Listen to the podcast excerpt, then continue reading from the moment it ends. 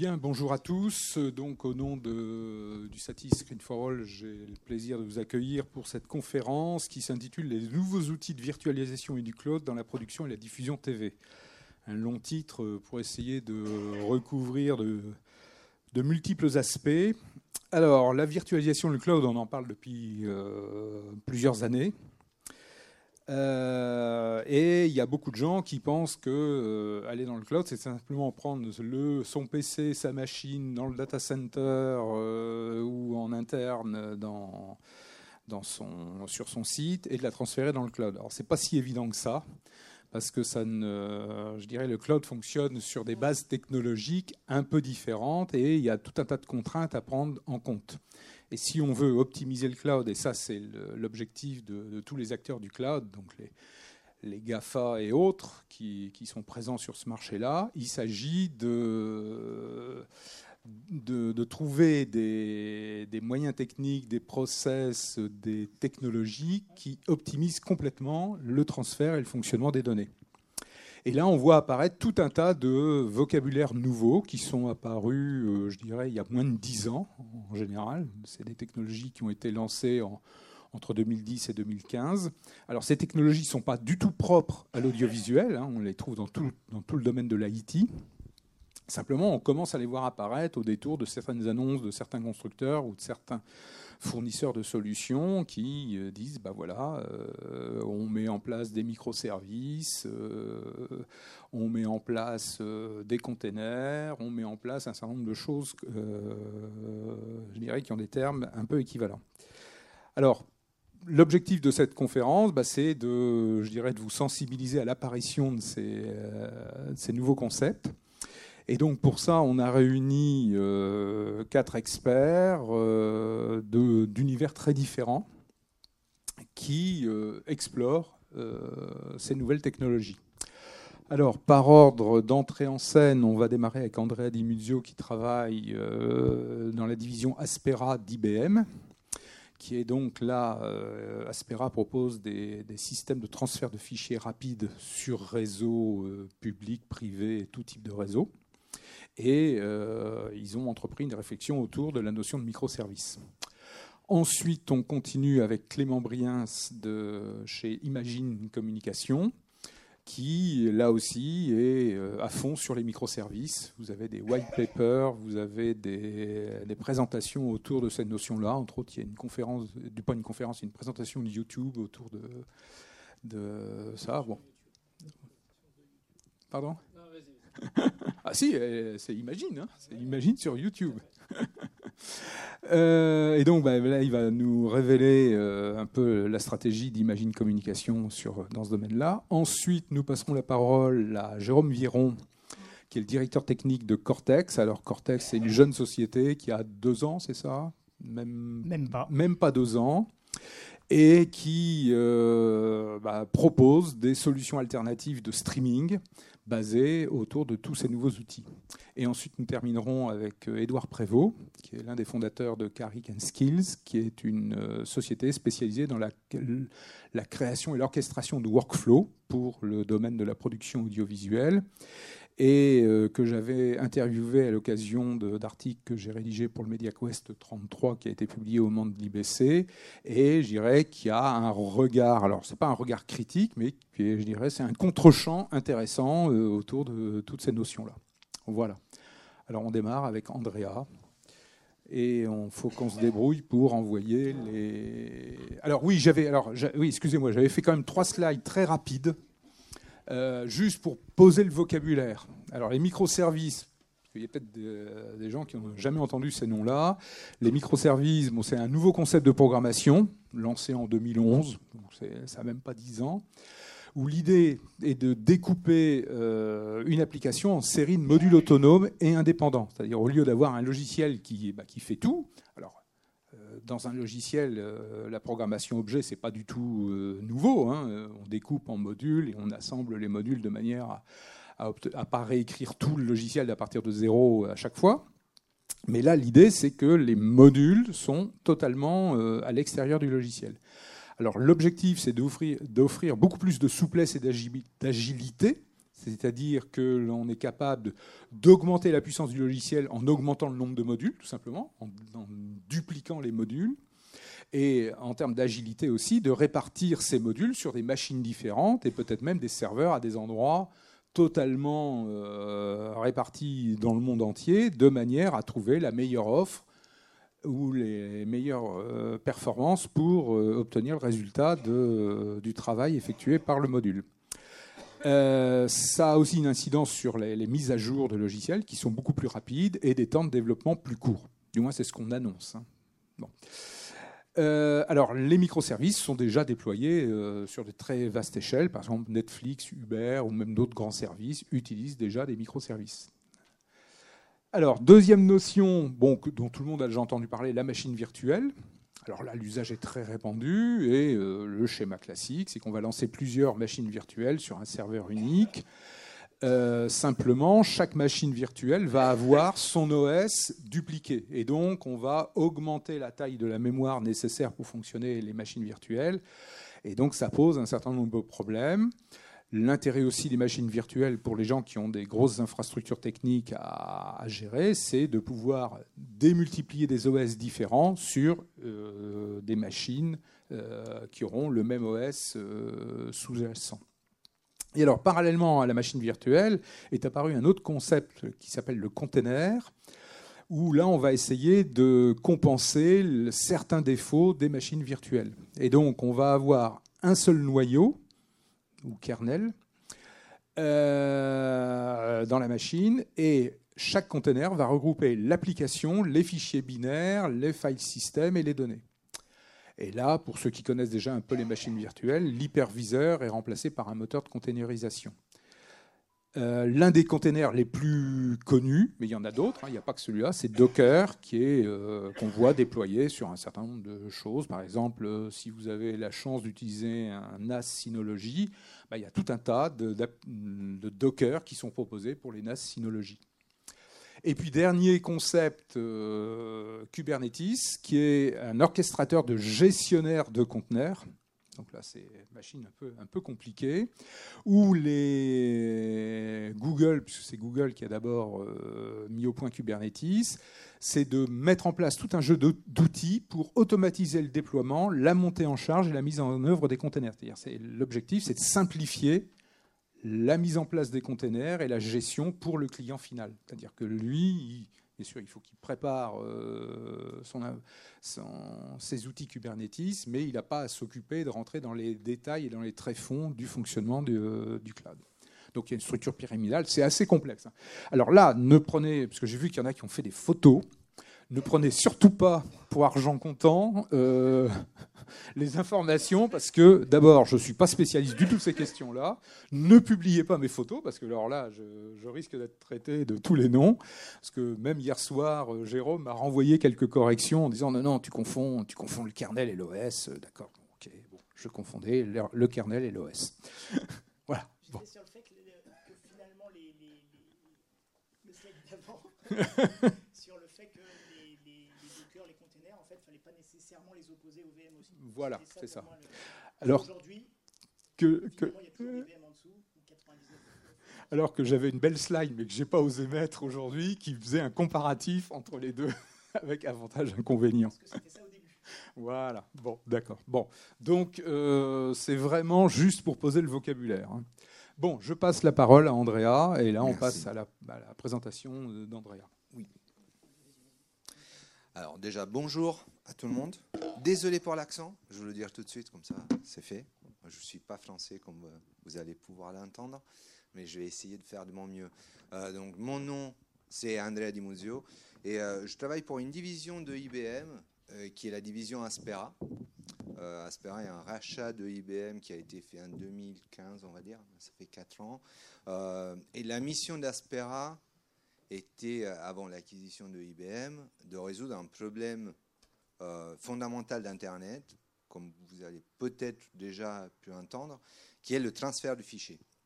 Et dans le monde des médias, évidemment, la taille des fichiers étant si important, euh, c'est un problème qui est réel et qu'on a essayé de résoudre dans le temps.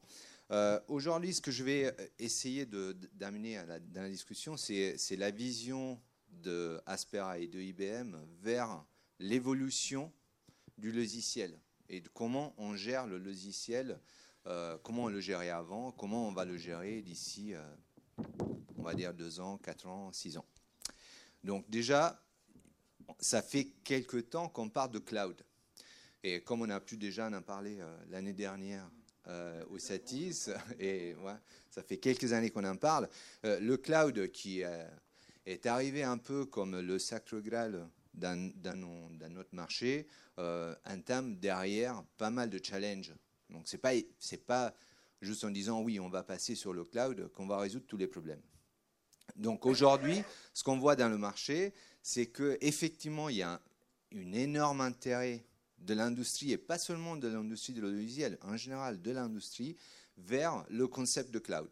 Donc le cloud, juste pour euh, mettre un peu le terme dans le contexte, c'est simplement le fait de pouvoir mettre énormément de matériel tous ensemble pour créer un euh, espace virtuel où on peut démarrer et arrêter les activités plus ou moins facilement comme on veut, sans besoin forcément de rajouter de l'hardware. Et tous ces ressources hardware vont être partagées par tous les instances qui tournent, qu'on appelle VM ou euh, euh, ici tout dans le, terme Amazon, qui est devenu un peu un vocabulaire standard, euh, qui sont dans le data center. Euh, au, niveau du cloud, on commence à, faire une distinction. Le public cloud, ce que tout le monde euh, connaît plus ou moins, Amazon, Google et d'autres, IBM Cloud entre autres. Et ensuite, maintenant, on commence à parler de private cloud. Ça veut dire quoi? Ça veut dire que moi, en tant qu'entreprise, plutôt que essayer de chercher, d'utiliser des services qui sont dans un cloud public, donc sur Internet, donc exposés forcément à des attaques, par exemple, euh, où la confidentialité de mes données n'est pas forcément garantie, je vais essayer de créer mon propre cloud. Ça veut dire je vais mettre à disposition de l'hardware pour générer, pour créer un cloud, mais qui est privé qui est dans mes locaux, n'est pas à l'extérieur, qui peut évidemment ne pas être accédé par l'extérieur si c'est ce que je décide. Ce qu'on voit au niveau de l'évolution des investissements, c'est qu'on a un fort investissement sur le public cloud, ça c'est un peu, tout le monde le sait. Il y a quand même un investissement qui se fait au niveau du, private cloud qui est en train de monter année par année, donc on est sur un plus 16%, ce qui est très intéressant euh, pour des professionnels. Et pour la première fois, on commence à voir une, baisse des investissements sur ce qu'on appelle l'IT traditionnel. L'IT traditionnel, ça veut dire j'achète une machine qui est dédiée à faire une, tâche spécifique. Merci. Maintenant, la question qui se pose, c'est qu'est-ce que ça veut dire dans la réalité? On a parlé des containers, euh, on a parlé de Docker, Kubernetes, mais ça veut dire quoi? Bon, j'ai essayé de faire un petit exercice j'ai essayé d'expliquer ça à mon fils de 11 ans. Ce euh, c'est pas forcément le plus facile, hein. mais euh, j'ai quand même essayé. Donc, je lui ai euh, essayé de raconter une petite histoire. mon fils qui vient, il me dit on va acheter un jouet. Ok, super. Moi, je lui dis on va acheter un jouet. On va au magasin, on achète un jouet, on achète ça. On est dans la famille, on est très fan de Star Wars, on peut le voir. Euh, au bout de quelques jours, mon fils il vient, il me dit euh, moi je vais voir mon fils, je demande bah, c'est où ton jouet?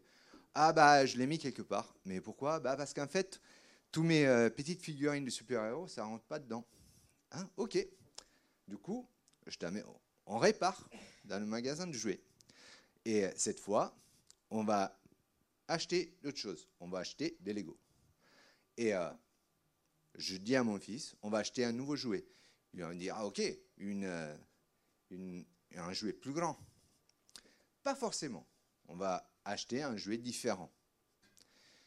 Alors, expliquer ça à mon fils, tout au début, ça n'a pas été évident. Parce qu'il euh, voit des Lego, il dit, bah, ok, mais je vois pas trop mon space, euh, mon space shuttle pour mettre mes petites figurines. Bah, en fait, on va le construire. On va prendre toutes les petites pièces, les faire travailler ensemble pour arriver à notre résultat. effectivement, ça marche. Au bout de quelques jours, il y a mon fils qui vient et me dit bah, J'ai besoin d'un nouveau jouet parce que là, ça euh, ça rentre pas dedans. C'est trop petit. C'est pas grave. on a déjà les bases. On n'a pas besoin d'aller forcément acheter. Ce qu'on va faire, on va juste se rajouter. Parce qu'on a déjà toutes les petites composants qui travaillent ensemble. En fait, chaque composant, chaque petite brique a une fonction. Et c'est le fait de les mettre ensemble qui va donner la vie à notre service. Donc, j'ai essayé de faire ça d'une façon simple pour expliquer un peu le concept. Le microservice, ça va être une petite bloc de Lego, et c'est à l'architecte de cette nouvelle infrastructure de prendre chaque petite pièce de Lego, le mettre ensemble pour construire la plateforme qui va ensuite délivrer les services. Donc du coup, l'histoire, euh, je euh, je fais partie de la vieille histoire. On a commencé à faire des logiciels qu'on compilait, c'était un logiciel. Donc c'était là. Et quand il y avait quelque chose à changer, nouvelle release, des nouvelles fonctionnalités, bah, ça prenait des années. Parce qu'on allait euh, toucher des petites pièces euh, au sein de logiciel. Ensuite, on a compris que bon, ce n'était pas forcément le, meilleur approche.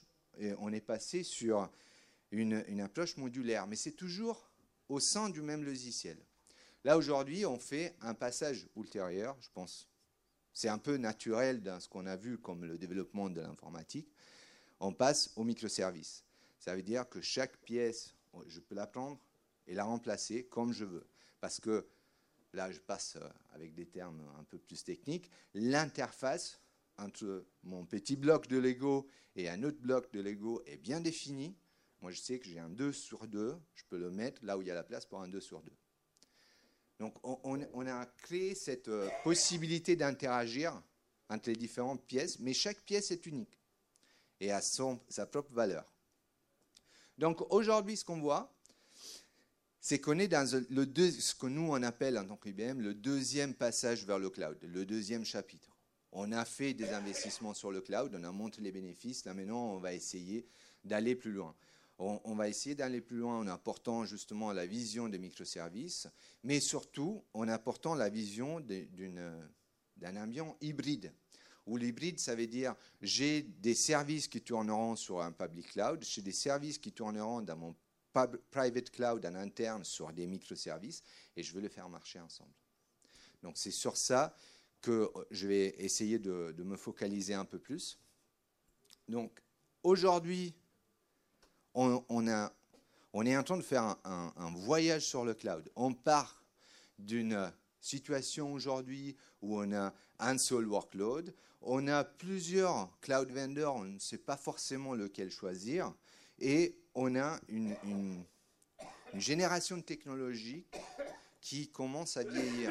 C'est toutes les technologies qu'on a développées il y a 10 ans, 15 ans, 20 ans, qui n'ont pas cette structure modulaire. Et du coup, maintenant, il faut faire ce passage, aller vers le demain. Le demain, ça va être, je vais créer mon service une fois, mais je vais le déployer où je veux, où je n'ai besoin. je fais un petit service qui va faire une chose très simple, comme euh, par exemple passer un message. Il va faire que ça. L'interface est claire, je vais le déplacer où je veux tout doit être ouvert. Là maintenant, je pense que la, question du, closed source code ou euh, de l'open source, euh, ça a bien été traité dans le passé, donc je ne vais pas y aller, mais certainement on a un avantage à rester toujours ouvert. Et on a surtout une transformation de culture et de skills.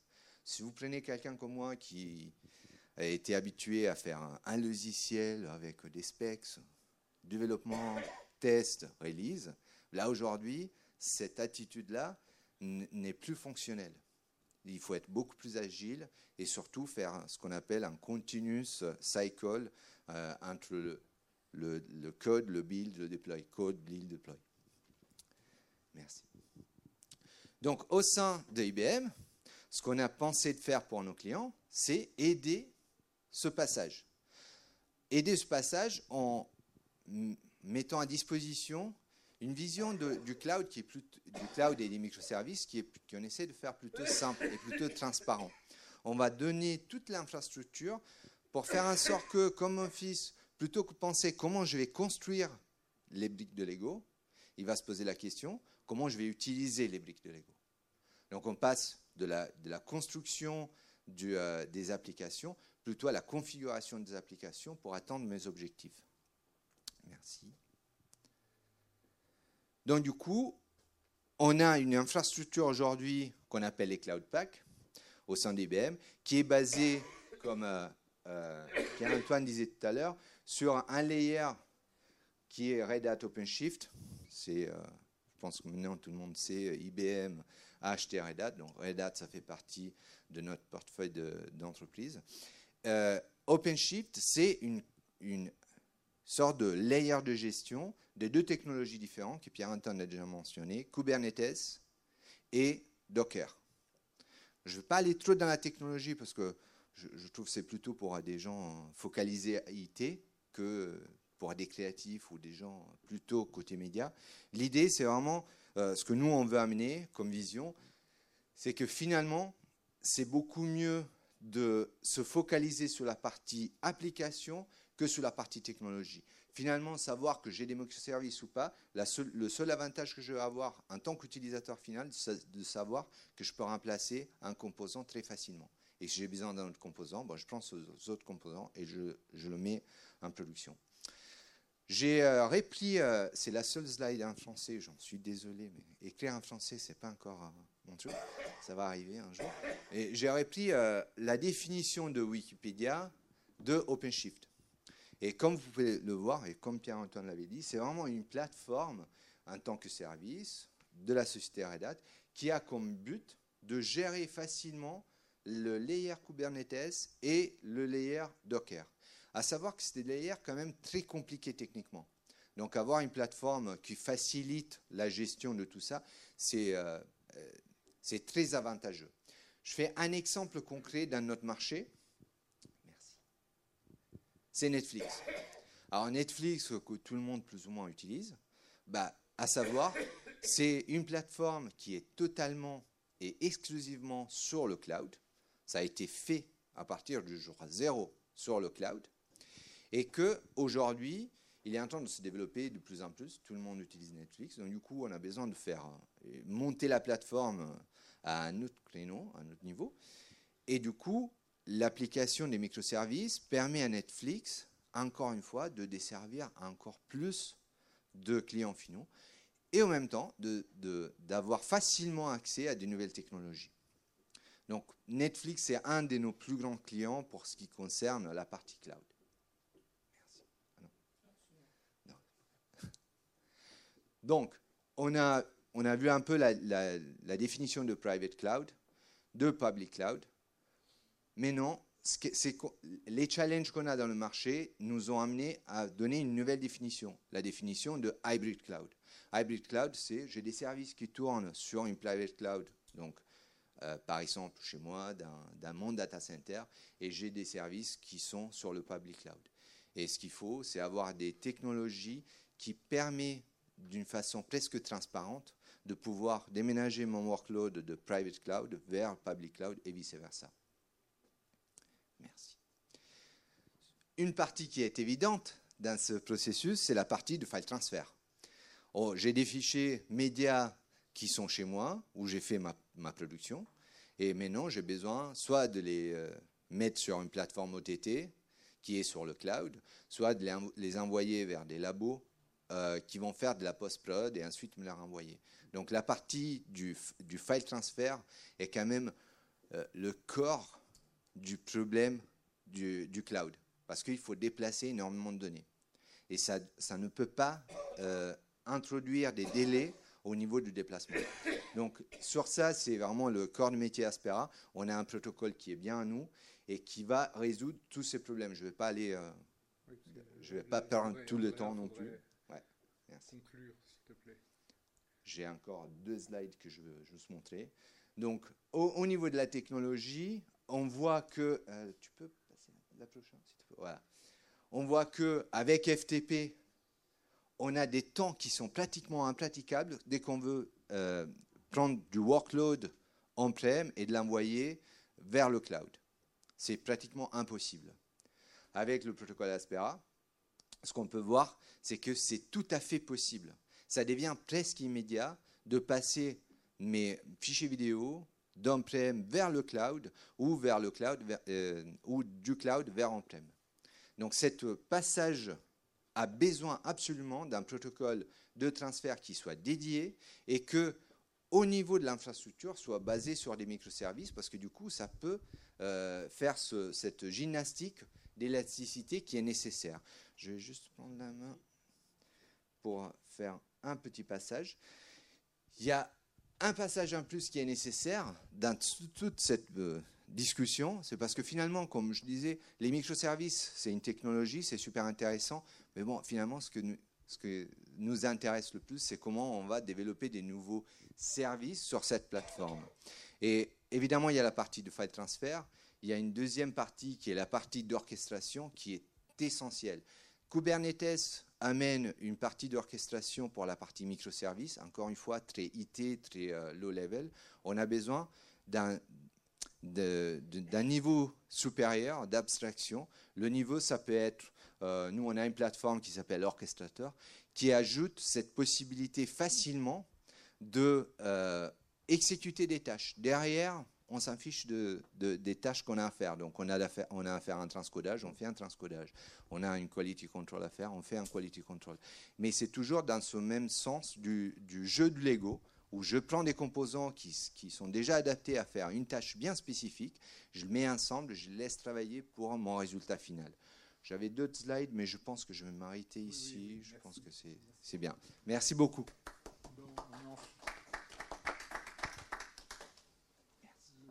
charger la présentation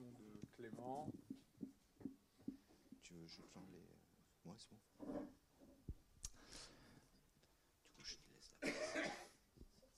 Tu mets en plein écran, ouais, c'est ça. Non, c'est pas ça. je peux vous parler de ça, mais. Bonjour. Donc, euh, Clément Brien, je représente la société Imagine Communication. Certains d'entre vous nous connaissaient peut-être sous, le, sous la dénomination Harris auparavant. Euh, fabricant d'équipements euh, pour, euh, pour Régie Finale, pour tout ce qui est solution de play-out et de diffusion, et essentiellement également de, solutions de, routing et de processing dans le monde SDI, dans le monde IP. Donc aujourd'hui, je vais vous parler essentiellement des solutions de diffusion pour traiter de, du problème que note aujourd'hui et du sujet qui, que sont les microservices et les solutions qui peuvent être basées autour de ces microservices.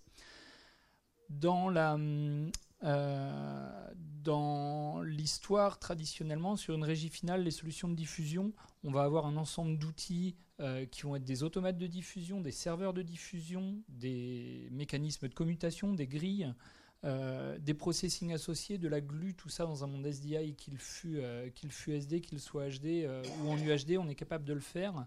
L'objectif pour tout le monde étant de converger vers des plateformes IT pour toutes les facilités que ça peut nous offrir en termes de redondance, de coût, euh, de réutilisation, de capacité de switch on, switch off des, appareils. C'est ça qu'on va essayer d'obtenir à travers des infrastructures et des structures beaucoup plus basées microservices. On en est venu à ces constatations-là après avoir fait des, premiers, euh, des premiers produits et des premières solutions basées microservices autour de solutions de transcodage, d'encodage, pour des tâches qu'on connaît bien, que Jérôme couvrira tout à l'heure. C'est pour ça qu'on ne va pas euh, s'y attarder ici. Néanmoins, pour nous, l'objectif au sein d'Imagine Communication, ça a été d'utiliser cet existant pour voir comment il était applicable à une régie finale, sachant qu'une régie finale est un endroit, pour tous ceux qui ici euh, le pratiquent, très sensible dans une chaîne de télévision, avec euh, des besoins de disponibilité, de latence, de reliability, et on veut être absolument sécurisé sur ces environnements-là. Donc l'objectif étant euh, de, couvrir tous ces requirements et d'aller vers une solution qui, elle, pouvait tirer profit des nouvelles euh, pratiques IT autour des, microservices notamment. Pour nous, si vous vous souvenez de la slide, Andrea, tout à l'heure, qui vous montrait le Rubik's Cube en, trois phases. Euh, on va dire que ce que je vous décris ici autour du concept Zenium, c'est une phase euh, intermédiaire autour d'un framework, d'une plateforme qu'on appelle Zenium et qui propose un ensemble de microservices.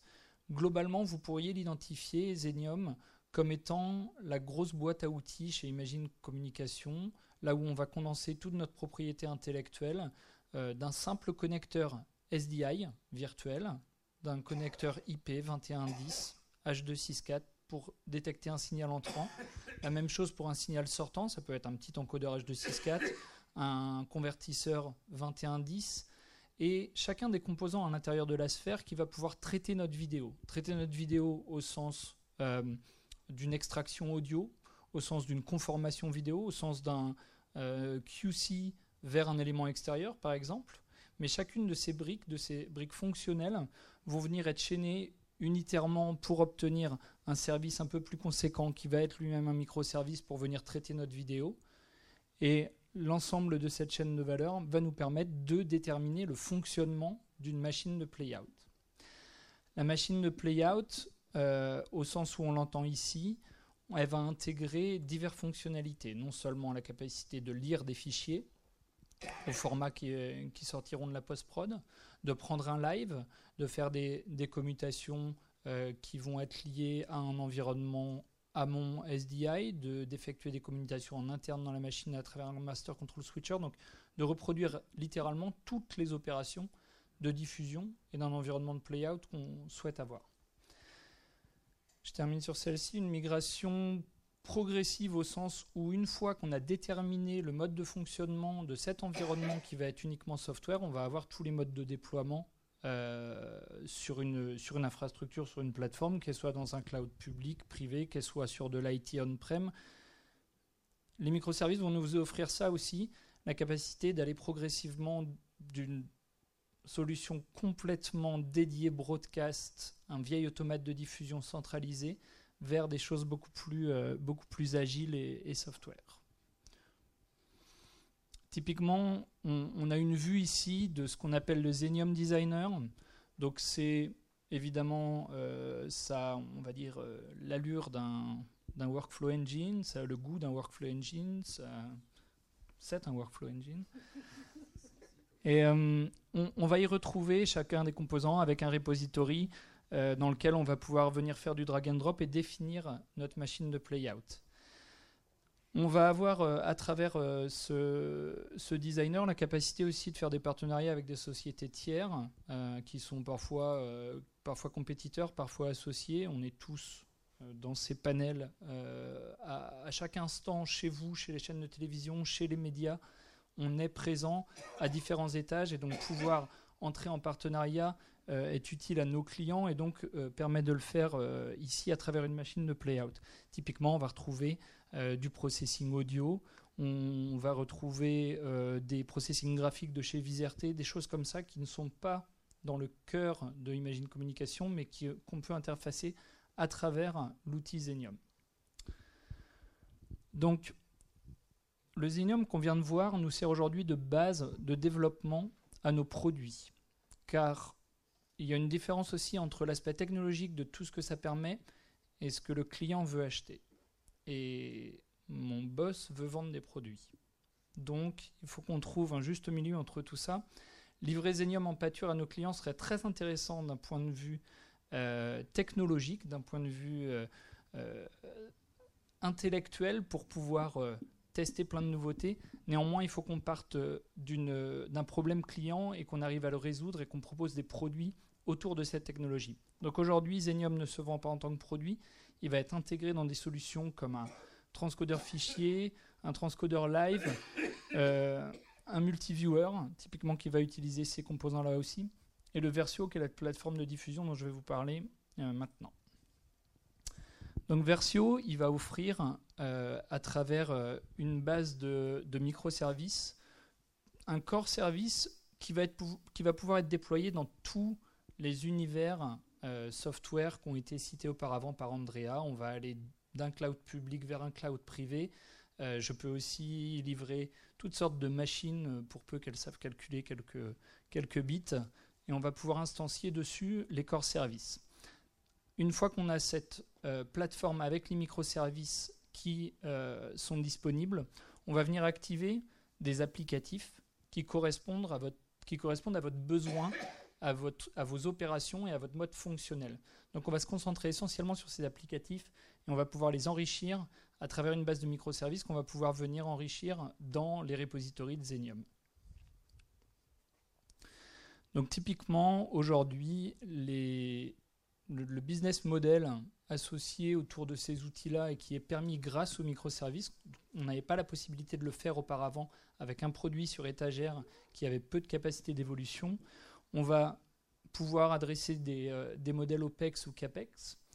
On va, avec le client, voir comment il souhaite faire son choix d'infrastructure, et donc qui sont, euh, cités ici, des stockages en ligne, des stockages locaux. On va aussi aller avec lui pour faire cette réflexion autour de toute la redondance des systèmes, euh, suivant qu'il veuille une redondance sur site, suivant qu'il veuille une redondance vers un private data center, vers un public data center. On a la capacité d'adresser tous ces modèles-là avec euh, euh, des, plateformes comme Versio qui sont des, des solutions de play-out évoluées. On définit les formats qu'on souhaite avoir en entrant, en sortant, et typiquement, on voit ici ces connecteurs si de nouveaux formats entrants sortants doivent euh, voir le jour, ce sera juste un composant, un connecteur, un microservice à rajouter dans Zenium, quasi sans, arrêter votre machine, qu'elle puisse continuer à prendre des nouvelles sources live. Euh, mettons un composant AVI West qui vient à l'intérieur et qui directement va euh, vous permettre de recevoir ce flux de contribution et de l'opérer en live dans la machine. Je vais un peu vite parce que mes copains veulent parler aussi. Tu peux à la suite. Il existe pas mal de références clients, si ça vous intéresse, euh, qui sont disponibles sur notre site web. Euh, je peux également vous, en donner euh, des contacts et des détails si vous le souhaitez après la conférence. Quelques-uns sont cités ici. Ça concerne la France, l'Europe, l'Océanie. Où vous voulez voyager, je peux, j'en ai partout. Vas-y, sur la suite. En conclusion, pour revenir au sujet fondamental d'aujourd'hui autour des microservices, on voit qu'il y a euh, ces implémentations qui nous permettent, cette nouvelle technologie qui nous permet d'avoir des évolutions et de nouveaux business models, de, nouvelles euh, attitudes pour aller vers le marché et résoudre vos, euh, besoins. donc dans les plus, on a une évolutivité de la solution, l'indépendance d'un modèle de déploiement, la customisation à l'envie, dans les moins, il faut toujours résoudre les questions de la sécurisation d'une antenne dans une régie finale, de la gestion et de la protection des droits si on va vers du public, euh, cloud, des choses comme ça. Et dans le futur, on voit bien le besoin, en tout cas, euh, nous, c'est une volonté qui est en cours de faire évoluer certains des microservices Zenium sur euh, du Docker et ensuite de pouvoir orchestrer ces besoins. Comme le disait Andrea, c'est non seulement l'orchestration en termes IT de ces containers, mais on a aussi besoin d'une orchestration en termes fonctionnels et applicatifs broadcast qui peut être offerte par Zenium à certains égards et qui plus globalement peut être euh, euh, enfin couverte par des, par des choses qu'on va voir tout à l'heure avec Edouard. Voilà. Merci. On passe tout de suite à la présentation de Jérôme.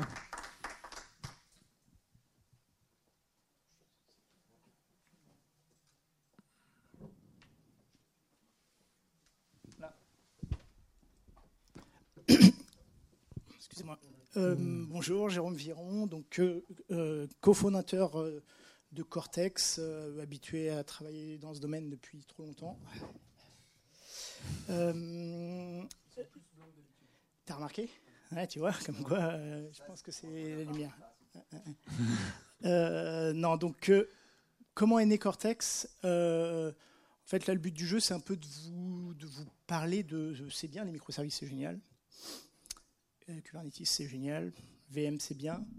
Le problème, c'est qu'à la fin, comment on fait pour, dans la vraie vie Parce que quand même, le, Rubik's Cube, euh, le Rubik's Cube euh, microservice, bah, on pouvait plus le tourner en fait. C'était gênant. bref.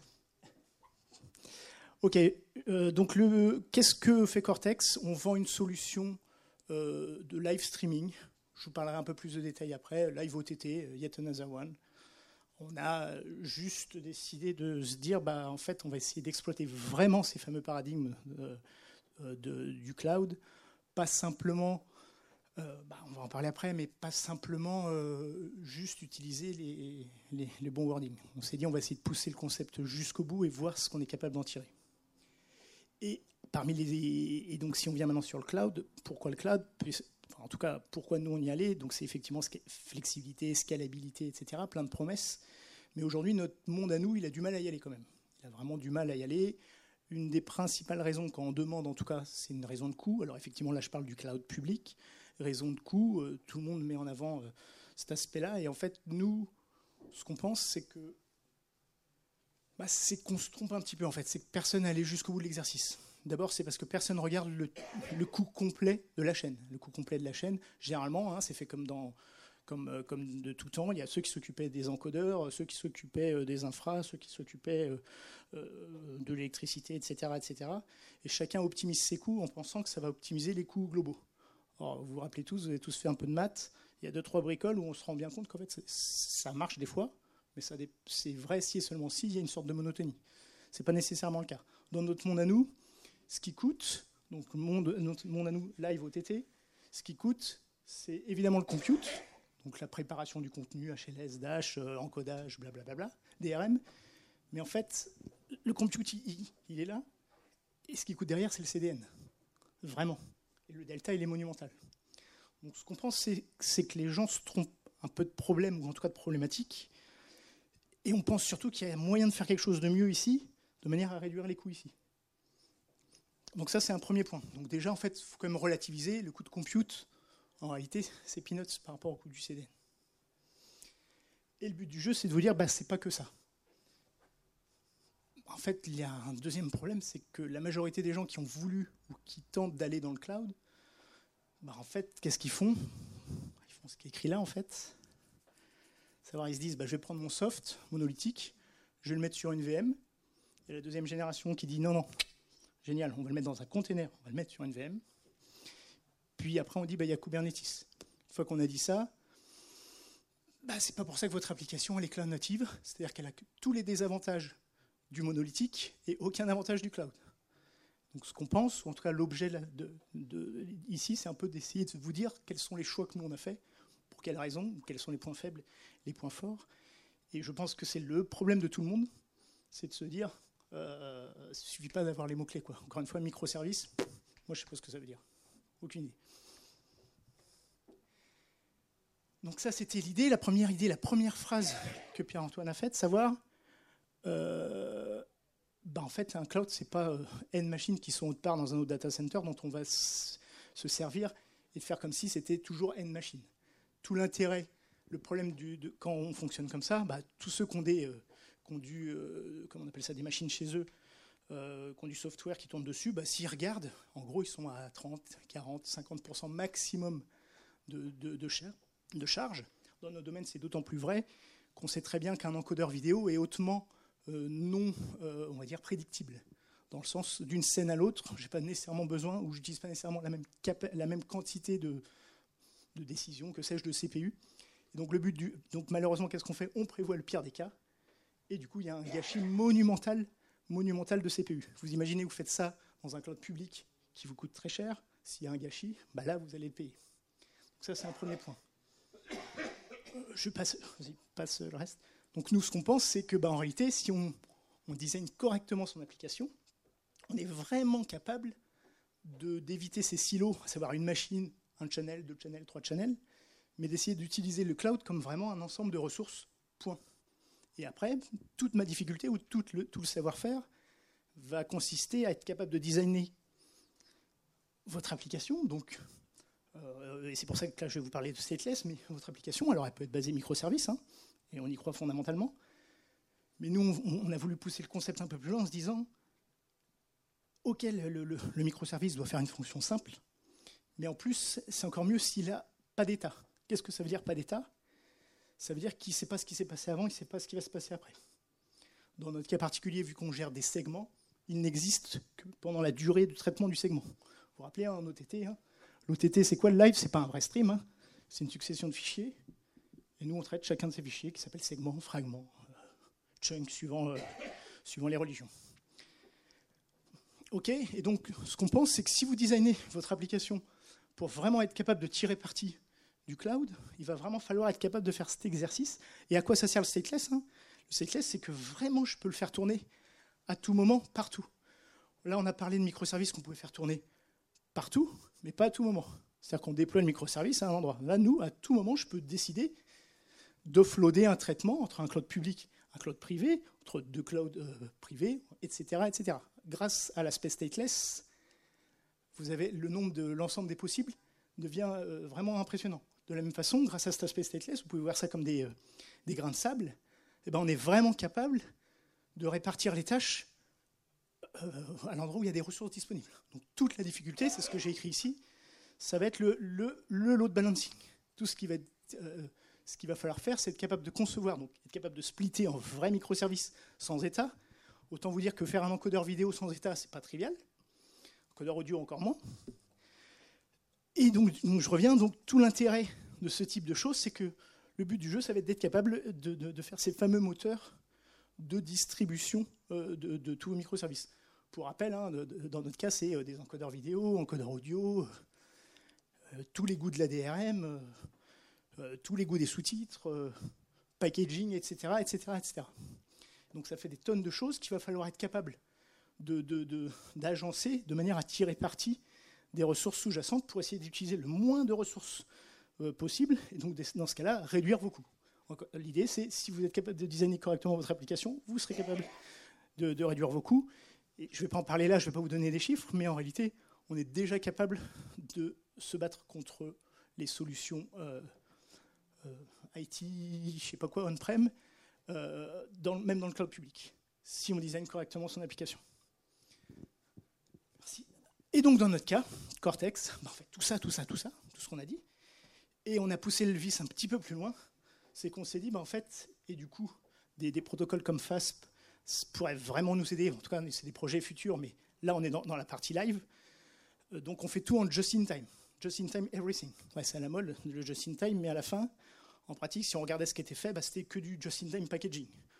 Le flux est produit, on prévoit les points de coupure, et puis après, on va le packager pour pouvoir l'envoyer en, Dash, en HLS, en euh, MSS, euh, je ne sais pas quel autre vieux protocole, mais euh, voilà, ça c'était juste une pique envers MSS.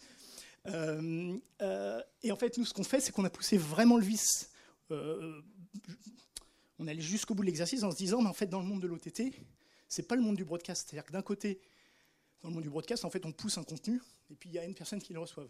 Dans le monde du, de l'OTT, en fait, on pousse des contenus, soit sur un origine, dans un CDN, que sais-je, d'un côté, puis après de l'autre côté, on attend que quelqu'un se connecte pour aller regarder ce fameux contenu. Je rappelle, un contenu, hein, c'est composé de plusieurs profils, 6, 7, euh, de plusieurs goûts, parce que suivant si vous êtes euh, un, Apple, euh, un aficionados Apple, vous avez, vous avez ce genre d'outils, ou si vous êtes, suivant les plateformes, vous n'avez pas les mêmes protocoles. Donc à la fin, un même contenu, bah, vous en produisez peut-être 20, 20, 24 versions du même contenu.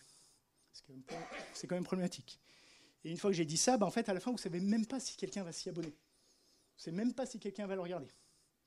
Et en fait, les chiffres, alors je vais juste donner les chiffres VOD, je ne vais pas donner de chiffres live, mais les chiffres VOD, c'est que seulement 3%, donc des chiffres VOD français, hein, c'est seulement 3% des segments produits, je ne parle pas des profils produits, des segments produits sont regardés. Donc nous, on a basé notre, notre idée aussi sur, sur ce truc-là. Donc cloud, c'est bien. Si on fait des bons microservices, c'est bien. Si on est capable de faire du CSLS, c'est bien. Mais en fait, peut-être qu'on ferait mieux de produire la chaîne, que la chaîne de, de, production du contenu ne se fasse que si quelqu'un regarde. Donc c'est ça qu'on entend par just in time everything. Notre chaîne ne s'instancie, puisqu'on peut le faire, nous, que si quelqu'un demande, demande le, le, contenu. Donc on ne va pas produire, on ne va pas utiliser de ressources quand ça ne sert à rien. Et à l'inverse, on est capable de se scaler, puisqu'on bénéficie malgré tout de tous les bienfaits de, Kubernetes, de, de, des Docker, des microservices, etc. Donc on est capable et de se scaler d'un côté et, de, de, réduire de l'autre côté. On est capable de slow de l'autre balancer, donc public, privé. Et donc ça c'est vraiment la tendance. Je pense que c'est ce que vous avez observé. C'est vraiment la tendance. Il y a eu toute une, un lot de personnes qui sont allées directement dans le cloud. Ils déchantent un peu, donc ils, mais ils, reviennent, mais pas complètement. Et on sent bien, enfin, en tout cas notre approche permet en l'occurrence de euh, traiter ce type, de cas. Vous avez un pic de demande, vous, prévoyez votre plateforme à la maison pour le cas nominal. Le jour où il y a euh, un pic de demande, où vous voulez rajouter des profils, vous voulez rajouter des chaînes, vous êtes capable de vous scaler euh, en live.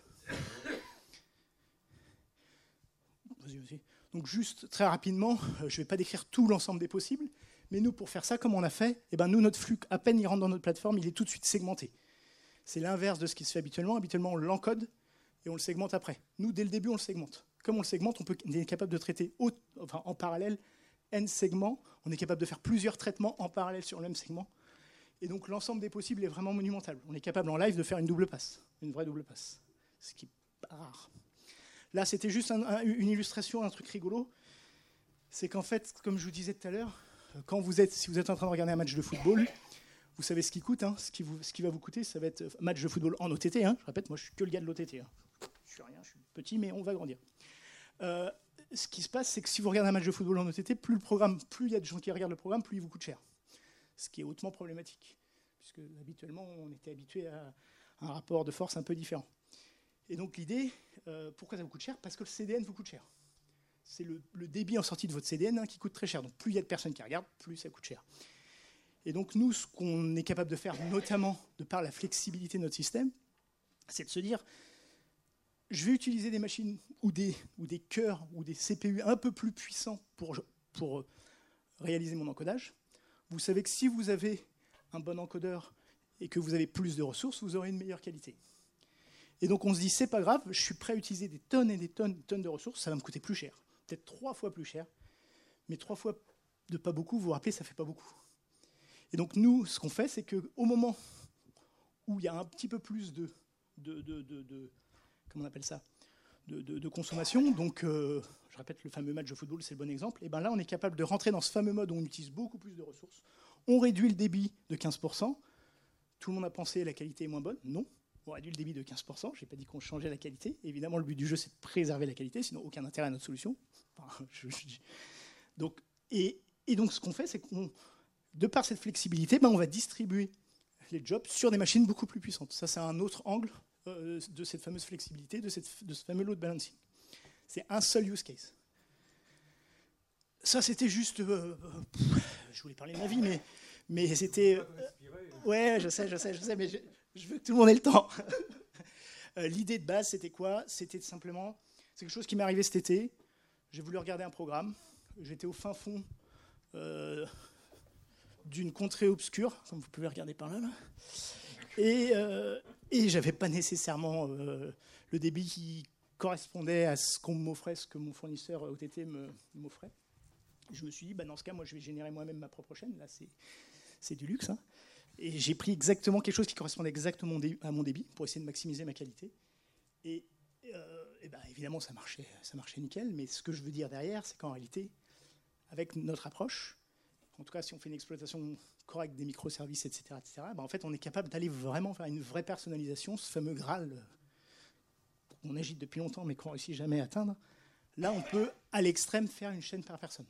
Être capable vraiment de l'adapter puisque de fait je suis capable de, mettre, de mettre des traitements dans le, réseau, euh, euh, d'avoir un retour, puisque c'est que quand on me demande, donc je sais qui me demande, je sais pourquoi il me demande, je suis capable de, l'adapter. Et dernier point, et je respire. Euh, ça, c'était un, dernier point qui vient du monde du broadcast. Hein. Vous avez tous. Alors, quelque chose que j'ai oublié de dire et que je vais quand même dire. Excusez-moi, les gars. Euh, nous, on n'a pas de système de management. Parce qu'un système de management, ça empêche de passer à l'échelle. Pour des raisons évidentes.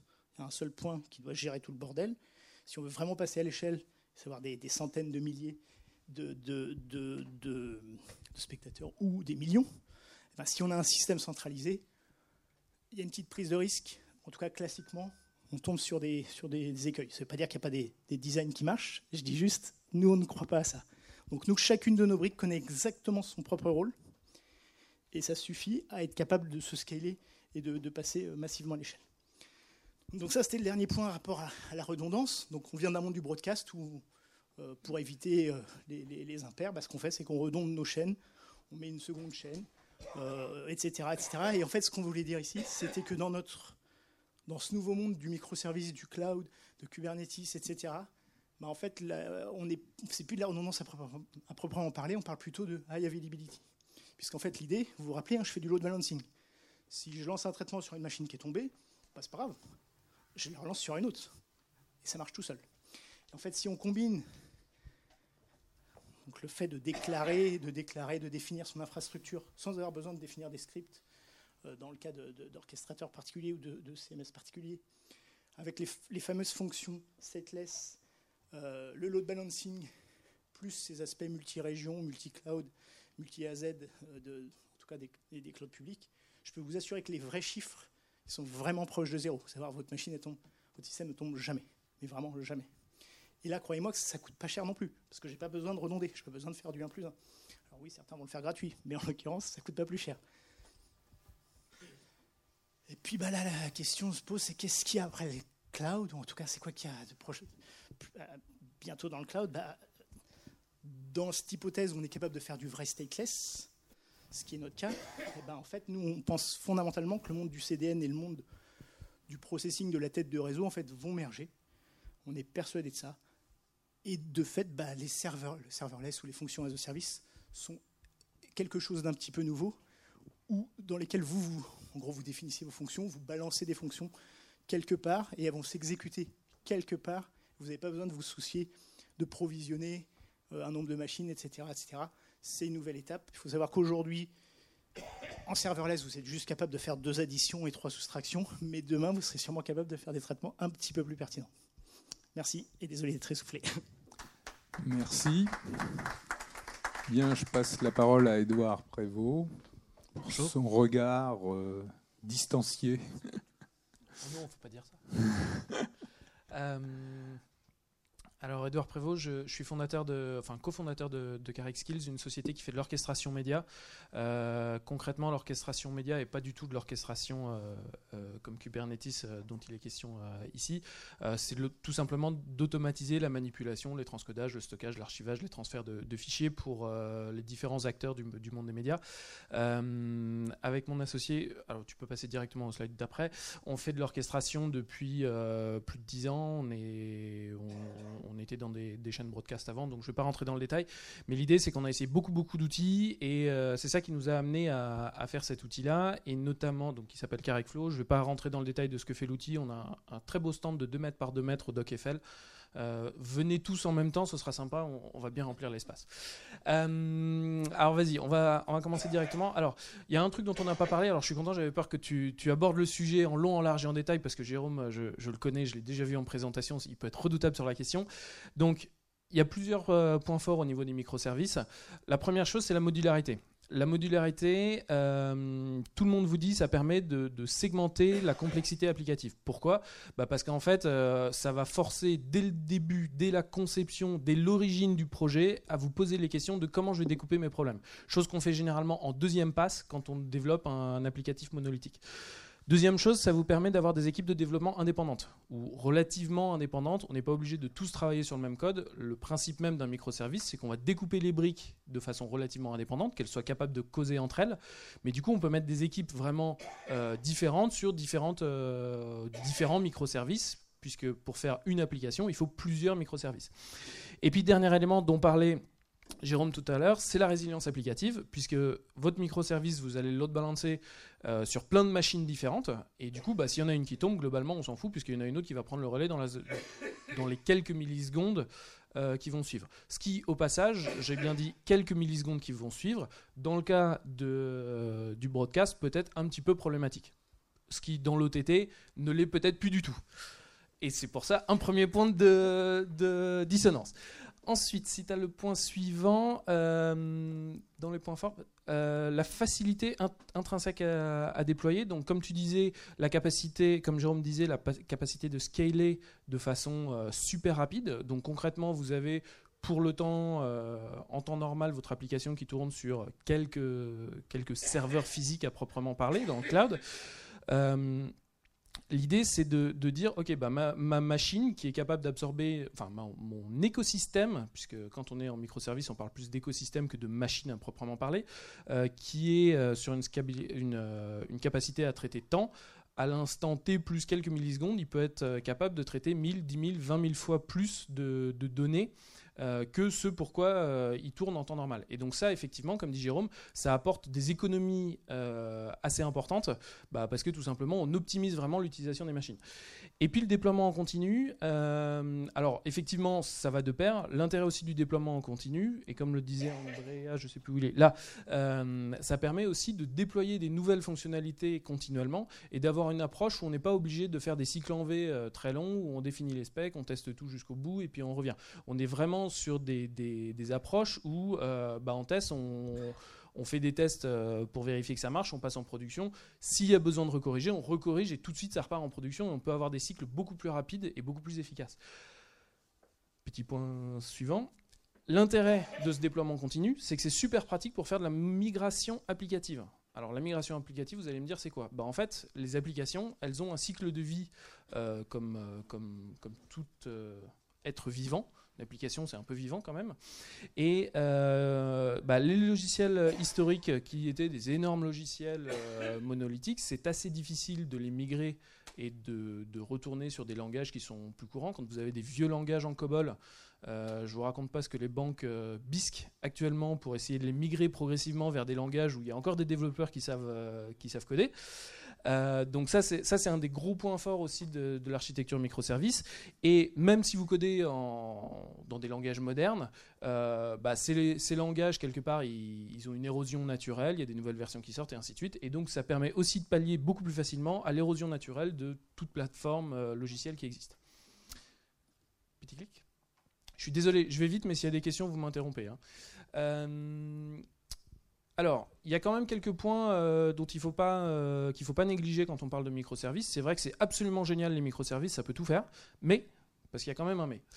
Euh, la première chose, c'est que le principe même d'un microservice, c'est que quand des microservices, enfin quand le logiciel en tant que brique globale doit délivrer un service, on va appeler vraisemblablement plusieurs microservices qui vont dialoguer entre eux. Ça, dans une brique monolithique, c'est relativement nimi- minimisé, voire invisible, quand on est en microservice, en fonction de la nature de votre, euh, de votre architecture. Et c'est là où il faut faire très attention à comment est-ce qu'on construit une application microservice. Ça peut avoir des impacts très importants sur la latence réseau. euh, et notamment sur la latence de votre réseau. Si vous êtes dans une entreprise, alors quand on est dans le cloud, globalement la question se pose pas trop parce que c'est le provider de cloud qui gère le réseau et globalement on a 25 fois la bande passante et la, le- comment dire, le, débit, non, et puis la latence entre les machines dont on a besoin. Par contre, ce qui est aussi intéressant avec les microservices, c'est de, de les avoir on-prem sur ses propres machines, de façon à utiliser au maximum ces machines. De toute façon, les machines, on les a, donc autant les utiliser. Et puis de déborder dans le cloud quand il y en a besoin. Oui, mais attention, quand on est en local, faites gaffe à votre réseau, parce que votre réseau peut être un sacré goulet d'étranglement. Et sur des réseaux, des entreprises, des entreprises, euh, des, gens qu'on voit au Satis qui, qui- qui sont du, monde des médias, les réseaux sont quand même fortement sollicités parce qu'on ne s'amuse pas à les dimensionner euh, comme le font les, les providers de cloud. Donc ça, c'est un vrai sujet. Euh, L'autre élément, mais je pense que tu en as déjà beaucoup parlé, donc je ne vais pas revenir dedans, c'est qu'une application ne devient pas microservice. Elle est nativement microservice dans sa façon de, from day one, ce qu'on appelle. Donc c'est vraiment euh, dès le début, il faut qu'elle ait été pensée en tant que microservice. Et un éditeur qui a un super logiciel et qui vous dit Ah, en trois mois, entre le NAB et l'IBC, euh, pardon, entre l'IBC et le Satis, je suis passé en microservice, c'est louche. On ne devient pas microservice, on est microservice. Et d'ailleurs, tu l'évoquais très bien, euh, Clément, euh, c'est une phase euh, longue, c'est un investissement significatif de passer d'un playout traditionnel à un, à un playout qu'on peut mettre sur un Docker et qui est complètement microservice. C'est un vrai sujet, c'est un sujet de fond, c'est pas un truc qu'on, fait en, un clic. Ah oui, ça c'est un truc marrant. Si je sais, alors je sais pas, je connais que le quart de la salle, donc malheureusement je ne sais pas ce que vous faites tous. Si certains d'entre vous ont des équipes de développement en interne et qui s'amusent à se lancer dans des, hum, dans des applications euh, microservices, faites gaffe au choix de la technologie, au langage globalement qui est utilisé pour développer votre architecture. Parce que les cadors du microservice adorent utiliser la dernière techno, le dernier truc, le dernier langage. Ouais, mais c'est quand même, euh, quand même un, beau piège à, à imbécile, si, j'utilise le- l'expression euh, polie, parce que Euh, Il y a les puristes qui vont développer en Go, c'est le langage de Google qui est à l'origine notamment de Kubernetes. Il y en a d'autres qui vont partir en Scala, c'est un truc qui sort de, chez les Suisses, un institut, je ne sais plus lequel. C'est des langages qui sont super puissants, qui permettent de faire énormément de choses. Euh, par contre, attention, parce que le nombre de développeurs capables d'assurer la maintenance de votre applicatif une fois qu'il est parti en prod, bah, sur la place de Paris, il n'y en a pas des millions non plus. Et euh, j'ai euh, encore il n'y a pas si longtemps que ça en discussion avec des, des gros, des grosses sociétés des médias qu'on ne va pas citer, qui sont lancées dans des, dans des développements internes en microservices. Et ils se disent Ah, c'est cool, on était parti sur la dernière version de je ne sais pas quel langage, je ne le citerai pas. Ouais, mais euh, il y a telle autre société qui a embauché, ils embauchent euh, 25% plus cher et on n'a plus un seul développeur. Je compte. Hop, fin de la machine, on n'en parle plus. Ils avaient 40 développeurs, ils en ont plus un. Et pour les recruter, bah, va falloir courir. Donc ça, c'est un peu le, piège à con. Ensuite, euh, ah oui, un dernier élément, c'est l'impact RH. Donc ça rejoint un petit peu le, point d'avant. Euh, ah non, un des points aussi qui est assez sympa sur le, choix de la techno. euh, J'étais deux fois euh, dans les six dernières semaines. Enfin, c'était, il y en avait un à l'IBC et un euh, peu de temps après l'IBC. C'est la plateforme sur laquelle vous allez faire tourner votre euh, votre infra. Il y a des outils super pratiques qui permettent de, de développer vraiment en natif microservice, typiquement AWS Lambda, qui permettent de faire des, des- du microservice à très très grande échelle et, et d'offrir des fonctionnalités super avancées très facilement. Ouais, mais attention, parce que si vous partez euh, sur du 100% d'une techno un peu propriétaire, ça veut dire que vous êtes pieds et mains liés avec l'éditeur de cette techno. Et donc, même problème que quand on avait des, serveurs de, de- de- des serveurs d'application euh, de chez IBM euh, que, j'ai beaucoup utilisé et que j'apprécie beaucoup par ailleurs. Mais au même titre que les serveurs d'application pouvaient vous emprisonner, attention, les microservices peuvent vous emprisonner aussi. C'est pas quelque chose, euh, c'est pas le monde des bisounours non plus. Dernier élément au niveau de, l'impact RH, et ça c'est quelque chose qui, est un petit peu trop souvent euh, ignoré, c'est que ça amène, enfin l'utilisation massive de microservices, massive même épisodique, mais en tout cas l'utilisation de microservices a un vrai impact sur les métiers qu'on appelle habituellement administrateurs système et support. Pourquoi? Bah Parce qu'ils ont l'habitude de gérer des VM, euh, ça depuis un certain temps. À la limite, ils ont l'habitude de gérer euh, ce qu'on appelait les images Solaris, là, euh, je ne sais plus comment ça s'appelle, euh, quel est le nom exact, mais en gros, toute la, notion de VM, c'est quelque chose avec lequel ces, équipes-là sont généralement habituées et, et ont l'habitude de, de redémarrer des VM, de les reconfigurer et ainsi de suite. Quand il s'agit de reconfigurer une image Docker parce qu'on a un paramétrage qui a changé, ça peut vite devenir un petit peu plus compliqué. Et là, on a vraiment besoin de ce qu'on appelle des compétences DevOps. Euh, donc ça s'écrit comme ça, avec ou sans accent, en fonction de la, religion de la personne, mais globalement, c'est un peu le terme. Et ça, pareil, c'est quand même une ressource qui est relativement limitée sur le marché. Des, des administrateurs système ou des équipes support peuvent devenir et avoir des formations DevOps, mais c'est pas quelque chose qui se fait en un claquement de doigts, c'est quand même un, comment dire, un mindset qu'il faut prendre, il faut bien comprendre le fonctionnement euh, pour, euh, pour arriver à le faire. Pour autant, euh, ne me faites pas dire ce que j'ai pas dit. Ce sont quelques points à garder en vue. Les microservices, c'est génial. Next. Alors, oui, un dernier point aussi. D'où viennent les microservices? Alors, en fait, les microservices viennent du monde IT, ce que j'appelle généraliste, c'est-à-dire la banque, l'assurance, l'automobile, ces, tous ces domaines dans lesquels le paradigme euh, prédominant, c'est des traitements rapides et courts, des traitements qui sont indépendants, c'est ce que Jérôme évoquait en tant que stateless, c'est-à-dire que chaque, euh, microservice répond euh, de façon très rapide à la demande qui lui est faite, et elle n'a pas besoin, chaque réponse n'a pas besoin de l'information d'avant pour répondre. Je ne sais pas si vous voyez la, logique et ce que ça implique derrière. Euh, où la ressource est peu chère, euh, globalement euh, du serveur IT, bah, et ça va avec le hardware peu spécialisé. L'idée c'est de dire bah, n'importe quel, enfin quasiment n'importe quel hôte VM permet d'héberger du microservice. Ok, très bien. Mais est-ce que nous, dans le monde des médias, on est vraiment dans ce, dans ce paradigme? Bah, Ça dépend un peu de ce que vous faites exactement chacun d'entre vous, et chacun d'entre vous n'a pas la même réponse. C'est-à-dire que typiquement, si vous êtes dans l'audio, vous voulez appliquer une reverb sur un mix, un truc tout con, bah, le fait que des traitements soient indépendants, ça veut dire que, admettons qu'on découpe les éléments, euh, les, chunks de traitement euh, de, sortie de mix en demi-seconde, bah, une reverb, euh, déjà vous êtes battu quoi. Parce que pour savoir quelle est la reverb à appliquer sur cette demi-seconde-là, il faut savoir de combien est-ce qu'elle a été appliquée sur le, segment d'avant et de combien il faudra l'appliquer sur le se- segment suivant. Vous voulez faire un quality check Cool le quality check, mais le quality check c'est aussi sur la durée que ça se, s'évalue. Et donc typiquement, si vous n'avez pas le segment d'avant, vous n'êtes, enfin les, les images d'avant, vous n'êtes pas capable de savoir si vos images que vous êtes en train de vérifier sont bonnes. Et donc le concept même de microservice peut s'appliquer ou ne pas s'appliquer en fonction du métier que vous faites. Bémol pour euh, l'encodage. Donc l'encodage pour passer d'un format à un autre, si on a des gobs, si on a des choses euh, assez faciles à couper, ça marche très bien. L'exemple même, l'exemple typique, c'est euh, ce que Jérôme présentait. Ils arrivent à découper l'encodage de façon indépendante entre la seconde d'avant et la seconde d'après. Oui, parce qu'on prend la même image et quelque part c'est une, une mise au format. Il n'y a pas d'éléments interdépendants ou relativement peu. C'est juste une dépendance spatio-temporelle, donc il n'y en a pas. Mais... Oui, en fait, c'est compliqué à faire. Mais c'est vraiment une logique in- intrinsèque. C'est pas, euh, c'est pas comme appliquer une reverb quoi. Donc voilà, Euh, hardware peu spécialisé, je pensais euh, aux, aux outils graphiques notamment. Euh, certains outils graphiques ont besoin de hardware spécialisé, certaines automations ont besoin de hardware spécialisé.